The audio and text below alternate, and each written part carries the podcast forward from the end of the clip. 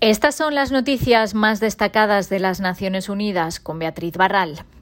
Más de dos millones de personas han abandonado ya Ucrania después de 12 días de guerra. Las agencias humanitarias describen la situación en el país como apocalíptica.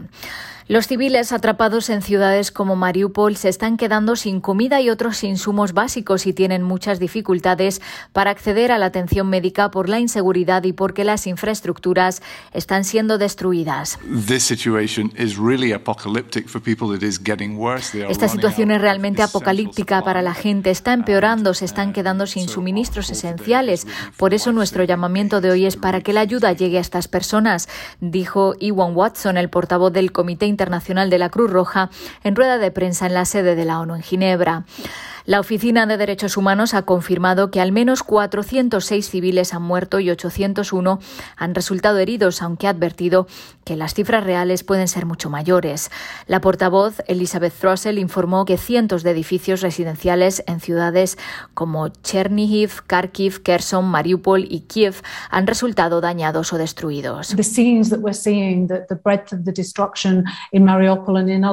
Las escenas que estamos viendo de la amplitud de la destrucción en Mariupol Y otras ciudades están planteando enormes preocupaciones con respecto a lo que está sucediendo a los civiles y parece implicar que, de hecho, los principios de distinción y proporcionalidad claramente no se están cumpliendo.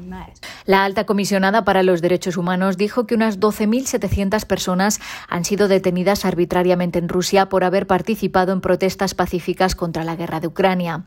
Michelle Bachelet rindió su informe anual al Consejo de Derechos Humanos de la ONU. Allí anunció que visitará China en mayo, incluyendo la región uigur de Xinjiang.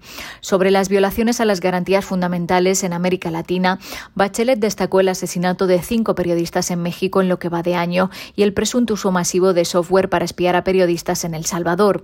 Además, dijo estar alarmada por el aumento de la inseguridad en Haití. Bachelet también presentó informes separados sobre Colombia, Guatemala y Honduras.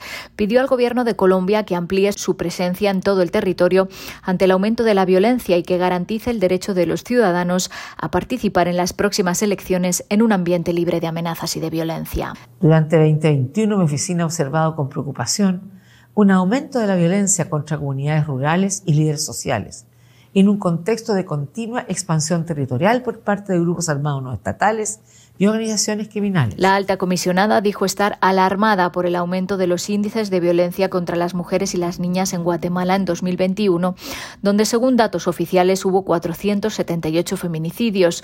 Su oficina tuvo conocimiento de al menos 29 personas LGTBI asesinadas.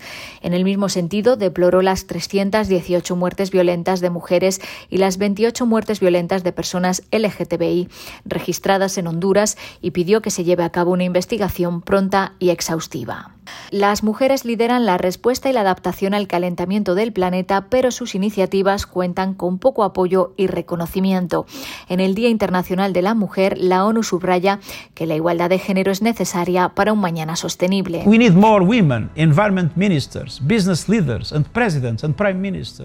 Necesitamos más mujeres ministras de medio ambiente, líderes de empresas, presidentas y primeras ministras. Ellas pueden hacer que los países hagan frente a la crisis climática, desarrollen empleos verdes y construyan un mundo más justo y sostenible, dijo el secretario general en su mensaje oficial.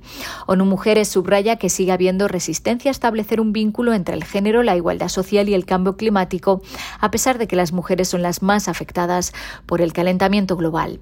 Las mujeres y las niñas están generando acciones en favor del clima y el medio ambiente, pero su voz, su autonomía y su participación cuentan con poco apoyo, recursos, reconocimiento y valoración, añade la agencia. Para lograr un desarrollo sostenible real, insisten, es fundamental que las mujeres puedan tener poder de acción e igualdad en la toma de decisiones vinculadas al cambio climático y la sostenibilidad. Y la vicesecretaria general de la ONU, Amina Mohamed, se encuentra en Costa Rica, donde ha participado en las celebraciones del 8 de marzo con las autoridades nacionales y las estudiantes de una escuela pública en San José. Este lunes, Mohamed advirtió que no estamos en camino de alcanzar los objetivos de desarrollo sostenible para 2030 en América Latina y el Caribe.